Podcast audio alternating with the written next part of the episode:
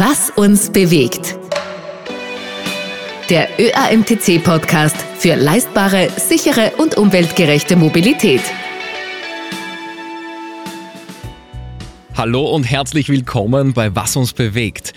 Wenn ich sage, nennt irgendeine Automarke, an welche denkt ihr dann?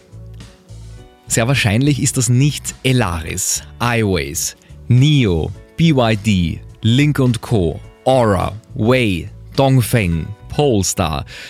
Das sind alles Automarken, an die müssen wir uns wahrscheinlich erst gewöhnen. Sie alle kommen aus China und die ersten Autos dieser chinesischen Marken, die fahren jetzt schon auf unseren Straßen. Alle elektrisch oder zumindest teilelektrisch. Das sind für uns aktuell noch eher Exoten. Aber lange wird das nicht so bleiben. Die Frage ist viel eher, werden sie vielleicht in Zukunft europäische Autokonzerne sogar verdrängen? Auf dem Automarkt ist vieles im Wandel.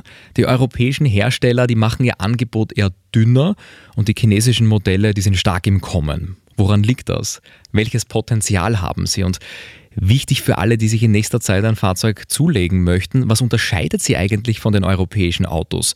Was kann ein Auto made in China? Ich bin Marcel Kilic und unser heutiger Gast ist Hans-Jörg Meyer. Er hat die Antworten auf diese Fragen. Er kennt die Fahrzeuge, er kennt die Hersteller und er kennt auch die Managementkultur in China sehr gut. Er ist bei der Wolfgang Denzel Auto AG Vorstand und verantwortlich für den Import von drei Marken. Herzlich willkommen, Hans-Jörg Meyer. Vielen Dank. Danke für die Einladung. Sie importieren mehrere Automarken aus China. Wir konzentrieren uns hier hauptsächlich auf BYD. Das ist die jüngste Akquisition von Denzel. Und BYD, könnte man sich fragen, woher kommt denn der Name? Das ist in der Recherche auch gar nicht so einfach. Man sagt, das wäre eine Abkürzung für Build Your Dreams, baue deine Träume, BYD. Wikipedia spricht aber von einer Abkürzung des lateinisierten chinesischen Firmennamens. Also auf Deutsch einfach eine, eine deutsche Schreibweise, die wir verstehen für chinesische Laute, mit denen wir sonst nicht so viel anfangen können. Herr Mayer, welcher Theorie stimmen Sie zu? Woher kommt BYD? Also die offizielle Interpretation von BYD ist tatsächlich Build Your Dreams, äh, weil BYD ja als Marke eine doch äh, differenzierte Strategie geht. Das Unternehmen wurde 1995 gegründet als Batteriehersteller. Der Firmengründer und Eigentümer ist ein Chemiker, der zu diesem Zeitpunkt gesagt hat, wir können nicht so viele Batterien produzieren und die immer alle wegwerfen, sondern wir müssen Batterien entwickeln, die man wieder aufladen kann. Und für ihn war es tatsächlich ein Traum, diesen Wunsch umzusetzen in die Praxis. Das heißt, er kommt von der Batterietechnologie und hat sich erst später zum Automobilhersteller entwickelt und das ist halt auch mit ein Grund, warum er in der Batterietechnologie so fortschrittlich und so äh, global aufgestellt ist. Mhm. Wie erfolgreich ist denn BYD aktuell am österreichischen Markt?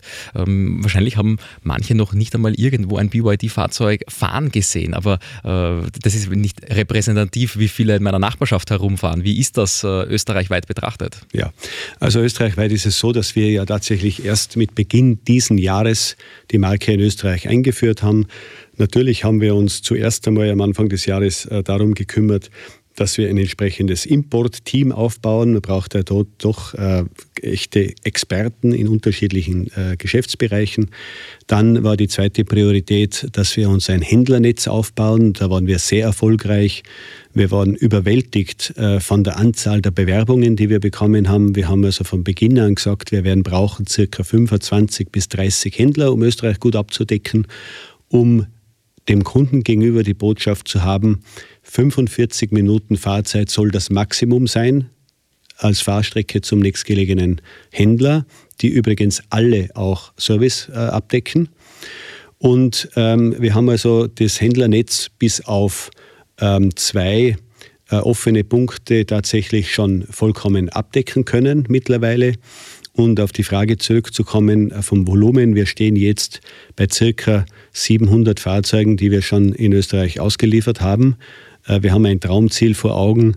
Äh, wir wollten also heuer vierstellig werden. Ob wir das schaffen, steht noch ein bisschen in den Sternen, weil es ist tatsächlich von der Belieferung abhängig und ob wir die Fahrzeuge rechtzeitig bekommen, die wir tatsächlich geordert haben. Mhm. Wie ähnlich sind denn die chinesischen hm, Fahrzeuge? Ist BYD ein klassisches chinesisches Auto oder sind die Marken, sind die Modelle für sich wahnsinnig divers? Also ich würde schon sagen, dass BYD als Produkt ähm, äh, einige ganz wesentliche USBs hat. Äh, in erster Linie ist es einmal die Batterietechnologie. BYD setzt ja auf die Eisenphosphatbatterie. Äh, was ist der Vorteil? Der Vorteil ist, dass die Batterie ähm, wesentlich mehr Ladezyklen schaffen kann als äh, konventionelle ähm, Batterien. Ähm, sie ist hochsicher. Ja, also ähm, auch im Falle eines Kurzschlusses in der Batterie ist es tatsächlich so, dass, äh, dass die Batterie äh, ohne ähm, Temperaturerhöhung auskommt und äh, geschweige denn äh, in Richtung äh, Brand äh, sich entwickelt. Ähm, BYD ist ein Unternehmen, das, äh, das tatsächlich sehr stark äh, fokussiert die Unabhängigkeit auch von Zulieferern. Das heißt also, es wird sehr, sehr viel im eigenen Haus entwickelt. Beispielsweise ein weiterer riesiger Vorteil von BYD ist, dass der gesamte Software-Stack im Haus entwickelt wird.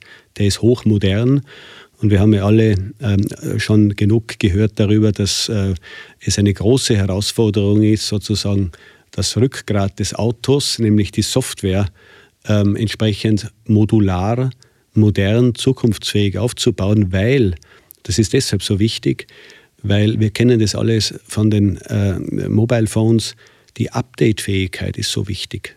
Und meine persönliche Überzeugung ist, dass tatsächlich der Restwert eines Autos sehr davon abhängig sein wird, wenn wir nach, nach vorne schauen, ob die Software des Produkts lange updatefähig bleibt.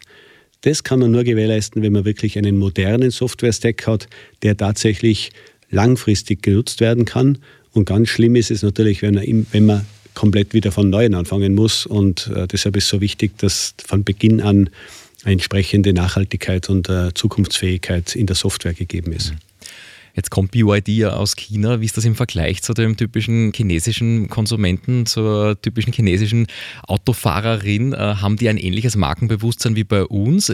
Haben die vielleicht einen gewissen vielleicht Patriotismus? Äh, BYD eine, eine, eine heimische Marke aus deren Sicht oder äh, sind deutsche Fahrzeuge dort das Nonplusultra, wie das, wie das auch in anderen Ländern vielleicht ist?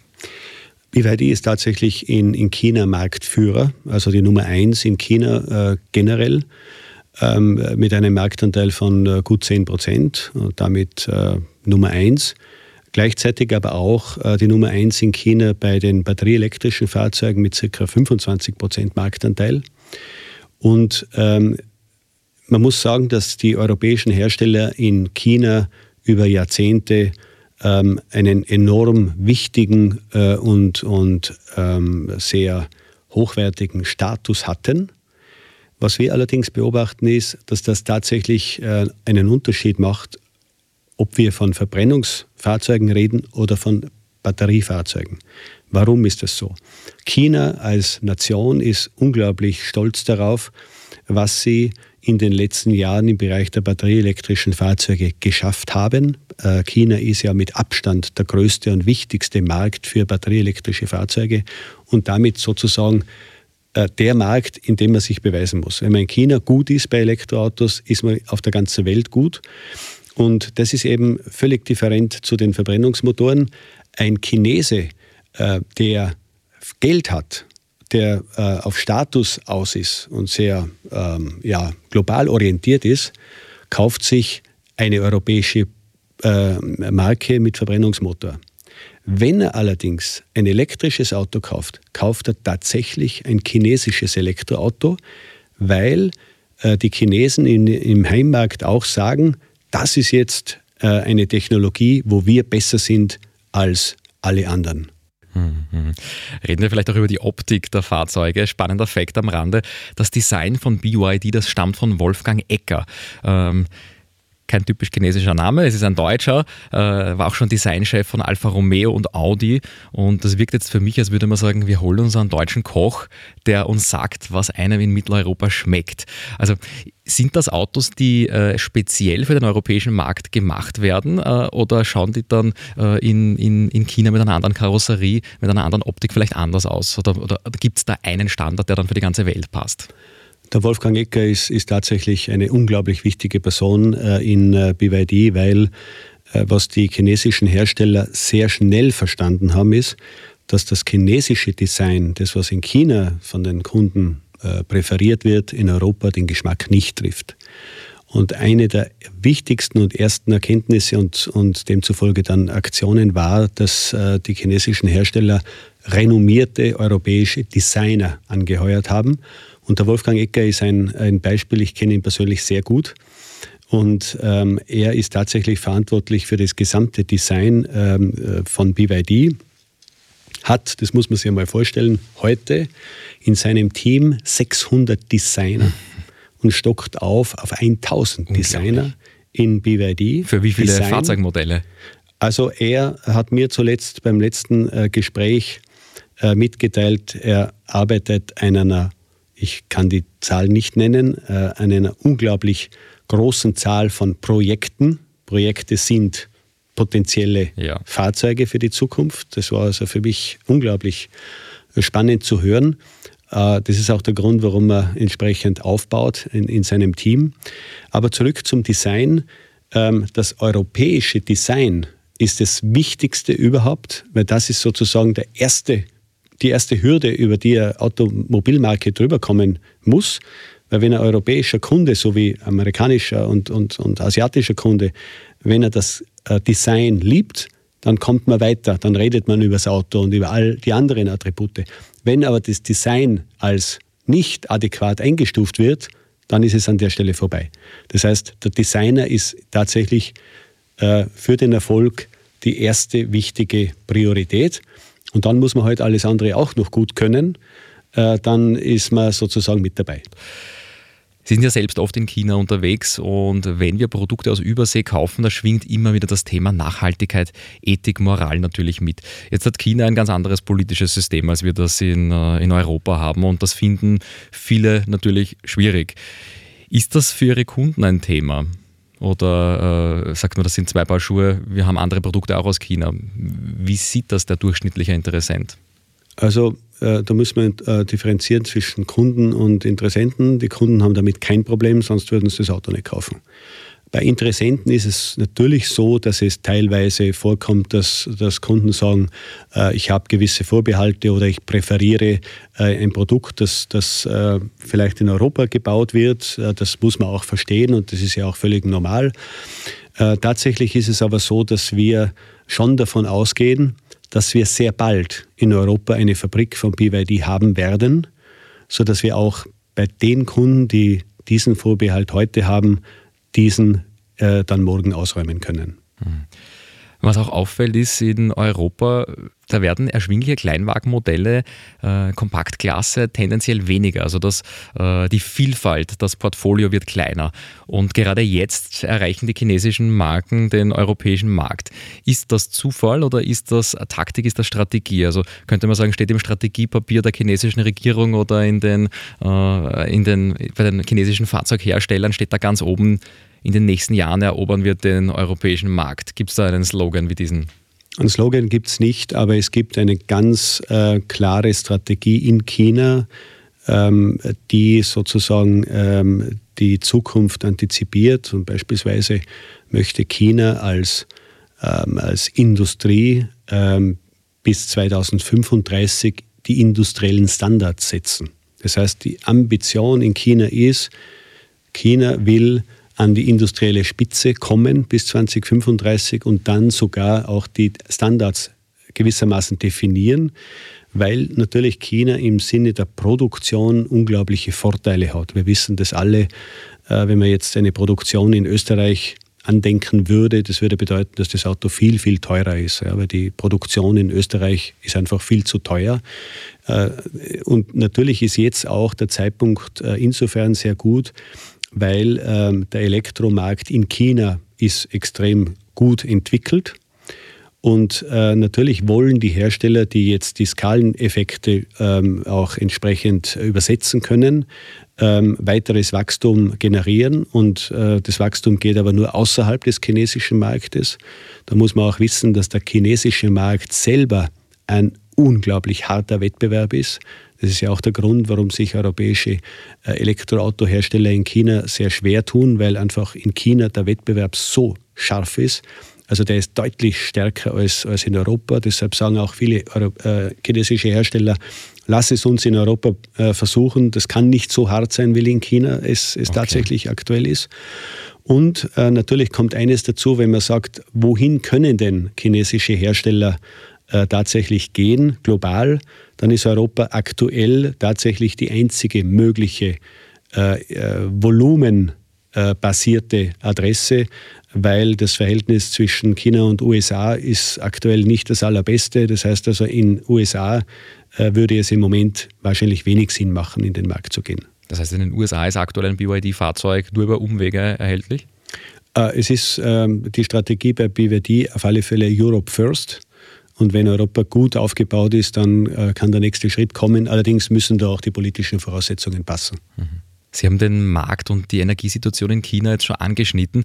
Elektromobilität. Welche Rolle spielt dieses Thema in China? Ist das äh, eine europäische Idee, auf die China antwortet, oder ist das auch ein bisschen in der DNA äh, der Chinesen mittlerweile schon drin? Ich, ich sehe es fast umgekehrt. Ähm, China ist der treibende Markt äh, für die Elektromobilität. China hat ja, wenn wir zurückdenken an, die, an, an, Corona in Europa 2020, war bei uns sozusagen Stillstand und, und äh, wir waren alle nicht im, im Kopf, nicht in der Zukunft. China hat die Zeit extrem genutzt. Im Jahr 2020 gab es in China eine Million Elektrofahrzeugzulassungen. Äh, Im 2022, nur zwei Jahre später, äh, gab es fünf Millionen. Das heißt eine Verfünffachung der Stückzahl. Natürlich hat auch der, der chinesische Staat mit Förderungen äh, dafür gesorgt, dass dieser Markt beschleunigt wird. Es gibt in China eine wirklich sehr, sehr gut ausgebaute äh, Infrastruktur. Das heißt, das Laden des Autos auf Parkplätzen ist überhaupt kein Problem. Äh, Sie finden auch in China in den großen Einkaufszentren überall Schnelllader. Da haben mitunter die Marken selbst sogar eigene Spaces für ihre Kunden, die dort das Elektroauto schnell laden können und es kümmert, man gibt das Auto ab, es kümmert sich jemand darum, das Auto wird geladen und dann geparkt und man holt es halt dann zwei Stunden später wieder ab. Das ist alles wunderbar. Äh, dann gibt es auch natürlich äh, den Vorteil, dass in China tatsächlich der Strom sehr billig ist. Ja, das, das heißt auch das Betreiben des Autos ist sehr günstig. Darüber hinaus muss man wissen, dass in China das Schienennetz extrem gut ausgebaut ist. Das heißt also, die größeren Distanzen werden entweder mit dem Flugzeug oder mit dem Zug absolviert und äh, das Auto macht den Rest. Und äh, es gibt ja auch eine Geschwindigkeitsbeschränkung in China. Also in China kann man nicht einfach äh, fahren bis zum Limit, so wie es in Deutschland der Fall ist, sondern da gibt es ähnliche Regulierungen wie in Österreich. Auch wiederum etwas, was dem Elektroauto äh, positiv äh, zugetan ist. Und ähm, von daher ist, ist das Interesse der Regierung sehr stark.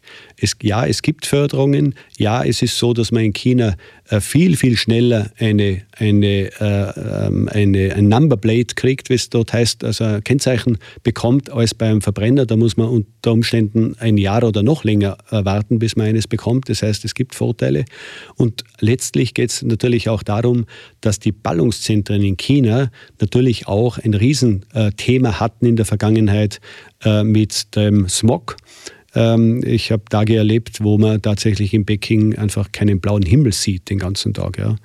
Und äh, das hat sich aber tatsächlich in den letzten Jahren deutlich gebessert, aber auch deshalb, weil es gibt in China in den Ballungszentren keine Zweitaktmotoren mehr bei Mopeds oder Viertaktmotoren. Das gibt es nicht mehr. Das wurde alles radikal geändert. Es gibt nur mehr batteriebetriebene Mopeds und Mofas und auch tatsächlich, wenn man im Süden Chinas ist, in, in, im Großraum Shenzhen, ist, die, ist der, der Anteil der batterieelektrischen Fahrzeuge enorm hoch mittlerweile. Und äh, die Regierung hat äh, den Fokus sehr frühzeitig auf batterieelektrische Technologie gesetzt, weil die gesagt haben, da sind wir besser, schneller als die anderen äh, Hersteller weltweit. Wir werden es nicht schaffen, äh, die 100 oder über 100 Jahre alte Technologieführerschaft bei Verbrennungsmotoren von anderen Regionen der Welt äh, einzuholen. Das ist ein Rennen, das können wir nicht gewinnen, aber in der Batterietechnologie sind wir Vorreiter, da sind wir schneller. Und eines darf man nicht vergessen, China hat einen unglaublichen Vorteil, äh, weil äh, China hat einen enormen Reichtum an Rohstoffen, nämlich solcher Rohstoffe, die man für die Batterieproduktion benötigt. Mhm. Und die Arbeits- und Energiekosten, die sind sowieso günstiger. McKinsey, das Beratungsunternehmen, sagt, 60 Prozent günstiger äh, als in Europa sind in China die Arbeits- und Energiekosten für die Herstellung der Fahrzeuge. Und die Hersteller werden auch subventioniert, also staatlich subventioniert. EU-Kommissionspräsidentin Ursula von der Leyen will das auch untersuchen lassen, weil die Frage ist, bringt das den chinesischen Herstellern in Europa einen Preisvorteil, einen Wettbewerbsvorteil gegenüber der heimischen Fahrzeuganbieter? Ja, klar. Ich meine, wenn man günstiger produzieren kann, hat man einen Wettbewerbsvorteil. So wie wir zuerst gesagt haben, würde man ein Auto in, in Österreich produzieren, wäre ein Hersteller nicht wettbewerbsfähig. Soweit ist, ist das klar. Aber man sollte ja nicht vergessen, dass man natürlich auch andere Zusatzkosten hat, wie beispielsweise Transportkosten oder eben auch Zollkosten. Und, und äh, schließlich muss ja jedes Auto, das aus China importiert wird, mit 10% Zoll beaufschlagt werden. Das ist ja auch eine riesige Einnahmequelle, das darf man ja nicht vergessen, weil 10% von jedem Auto, das ist richtig Geld am Ende des Tages. Aber natürlich äh, geht es darum, dass man äh, die Arbeitskosten, ja, die sind deutlich günstiger dort, aber man muss auch äh, den Anteil der Arbeitskosten an der Produktion eines Automobils sozusagen einkalkulieren und der ist jetzt nicht mehr so groß wie in der Vergangenheit, weil die Automatisierungs, der Automatisierungsgrad sehr hoch ist, insbesondere in der Batterieproduktion. In einer Batteriefabrik finden Sie ganz wenig Menschen und die haben eigentlich nur Kontrollaufgaben. Mhm, mhm. Spannend. Chinesische Hersteller haben schon öfters versucht, in Europa Fuß zu fassen, Erfolge einzufahren. Unser ÖAMTC-Podcast-Chefredakteur Kurt Zeilinger hat mir erzählt, vor 15 Jahren hat er einen Manager von ihrem Unternehmen damals interviewt für eine Titelgeschichte im äh, ÖAMTC Mobilitätsmagazin Auto Touring und er hat damals vorhergesagt, ähm, dass demnächst ein Kleinwagen der Marke Sherry importiert wird und dann zu Kampfpreisen verkauft wird. Das hat sich allerdings nicht bewahrheitet. Was ist denn damals schiefgegangen? Also es war einfach, glaube ich, der Zeitpunkt äh, nicht richtig. Es war einfach die Zeit noch nicht reif. Sie haben es vollkommen richtig erwähnt. Äh, es gab eine Zeit, in der chinesische Hersteller geglaubt haben, sie sind schon für den europäischen Markt äh, ready. Ähm, ich habe kürzlich ein Interview gelesen von einem europäischen Premium-Hersteller, der gesagt hat, allein äh, wenn man glaubt, äh, hochwertige Komponenten zu kaufen, äh, macht noch kein Premium-Produkt, weil es geht darum, diese Komponenten und Produkte in einer perfekten Harmonie zusammenzuführen. Und das ist eine Kunst. Ja, und das ist etwas, was man über viele Jahre lernen muss. Ähm, äh, mit dem Hersteller, den Sie erwähnt haben, äh, sind wir seit 2005 in Kontakt. Bereits 2005, und ich habe die Unterlagen kürzlich in der Hand gehabt, gab es eine 140-seitige Präsentation und Businesspläne, alles. Ja. Aber zu dem Zeitpunkt war ähm, ist tatsächlich noch nicht so weit. Wir haben ja auch, äh, um auf BYD zurückzukommen, äh, mit BYD schon äh, vor vielen, vielen Jahren, 2007, hatten wir schon einen Importvertrag unterschrieben, äh, weil damals wollte BYD auch nach Europa kommen mit dem E6. Das war damals ein ein elektrisches Auto, das insbesondere für Taxis geeignet war, äh, das man damals als quasi Money Machine bezeichnet hat, ein Produkt, mit dem man Geld verdienen kann, weil man Leute transportiert und damit natürlich Geld machen kann. Aber letztlich war die Entscheidung sehr weise, zu sagen, okay, nicht, und es kamen ja, es, es gab ja Versuche, die sind gescheitert ja, von, von der einen oder anderen Marke. Es war sehr weise zu sagen, äh, lass uns das Produkt wirklich so weiterentwickeln, dass wir von Beginn an wettbewerbsfähig sind. Das heißt also, dass wenn die Marke in den Markt eintritt, dass nicht eine Aufholjagd be beginnt, sondern dass man sofort in der Lage ist, vorne mitzufahren im Sinne von Qualität, im Sinne von Design, im Sinne von Haltbarkeit im Sinne vom Serviceversprechen, Kundenzufriedenheit, äh, Sicherheit, äh, NCAP, all diese Themen, dann natürlich auch Nachhaltigkeit. Und das war eine sehr gute Entscheidung. Und das ist tatsächlich heute so, dass die Fahrzeuge ähm, wirklich, seit wir das jetzt eben auch äh, persönlich erfahren, äh, dass die Fahrzeuge von Beginn an mit den etablierten in Europa befindlichen Marken mithalten können. Also es ist nicht, wir fahren nicht hinterher, sondern wir fahren vorne mit. Jetzt könnte man natürlich fragen, wer ist denn schon immer ganz vorne gefahren? Waren es nicht äh, europäische Autohersteller, die in den vergangenen Jahrzehnten auch mit Joint Ventures zum Teil mitgeholfen haben, in China die Autoproduktion anzukurbeln? Äh, also wer hat da von wem gelernt? Also ich glaube, dass beide voneinander sehr stark profitiert haben.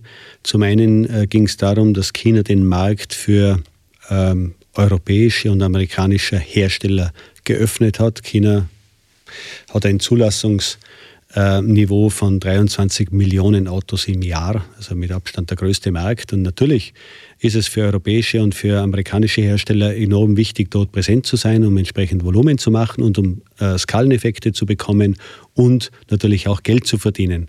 China hat es, äh, das muss man einfach sagen, enorm clever gemacht. Die haben damals gesagt, wenn du in, in, im chinesischen Markt als Hersteller äh, Fuß fassen möchtest, dann mach ein Joint Venture, ein 50-50 Unternehmen. Das gehört zur Hälfte einem chinesischen Hersteller, meistens Staatsbetriebe, und zur anderen Hälfte eben der Marke. Und äh, natürlich äh, war das ein, ein System, das über fast vier Jahrzehnte äh, sehr, sehr erfolgreich funktioniert hat. Und natürlich haben beide voneinander profitiert. Es war eindeutig eine Win-Win-Situation. Die Hersteller haben äh, bis zu 30, 40 Prozent ihrer Erträge in China gemacht.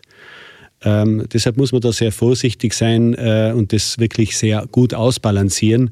Ich bin der Meinung, dass beide voneinander profitiert haben. Natürlich haben die chinesischen Hersteller von den äh, europäischen und amerikanischen Unternehmen viel gelernt.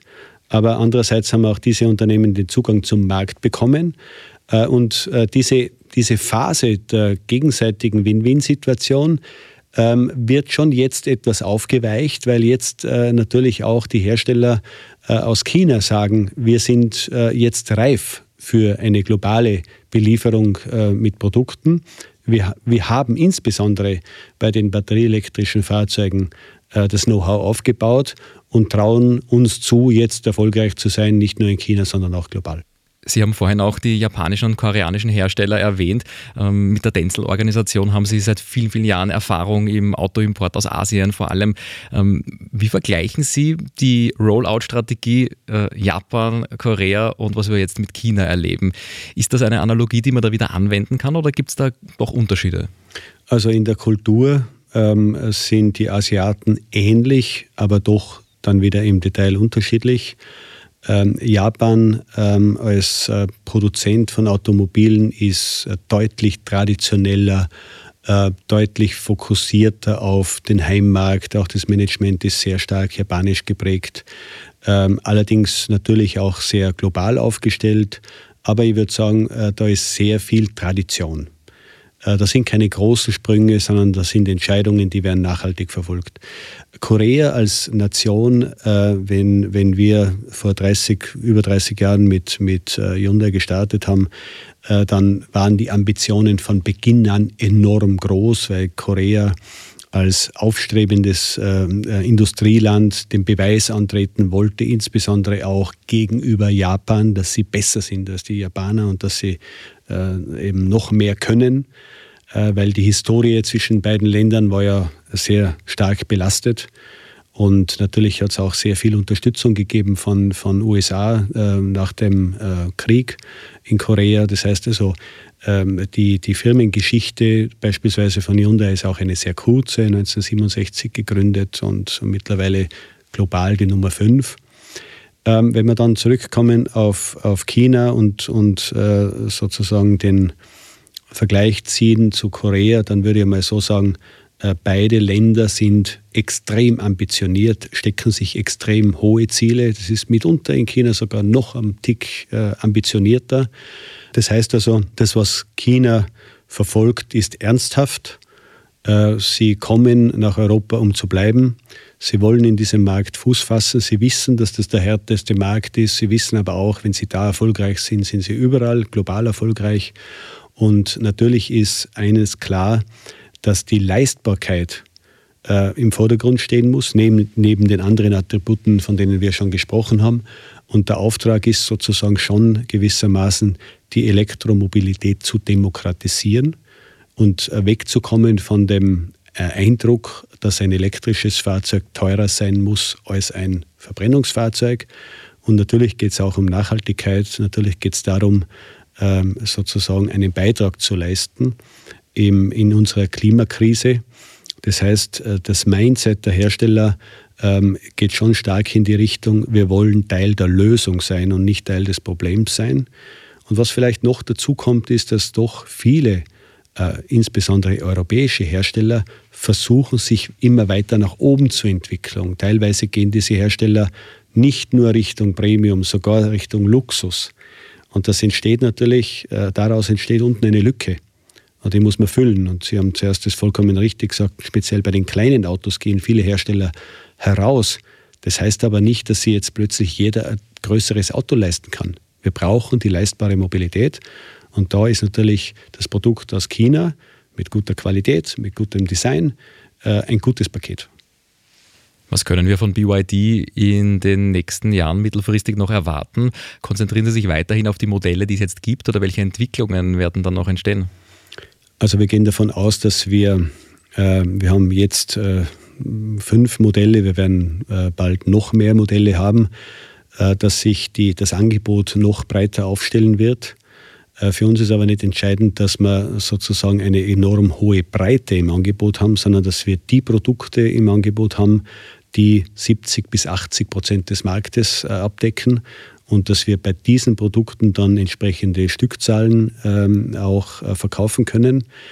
In der Summe gesehen erwarten wir äh, von der Marke BYD, dass wir eine ähnliche äh, vergleichbare Erfolgsgeschichte hinlegen können, wie wir das mit Hyundai hinter uns haben, allerdings in der zeitlichen Entwicklung viel schneller. Hans-Jörg Mayer, vielen Dank für die Einblicke in die Zukunft der chinesischen Automobilindustrie. Dankeschön. Sehr gerne.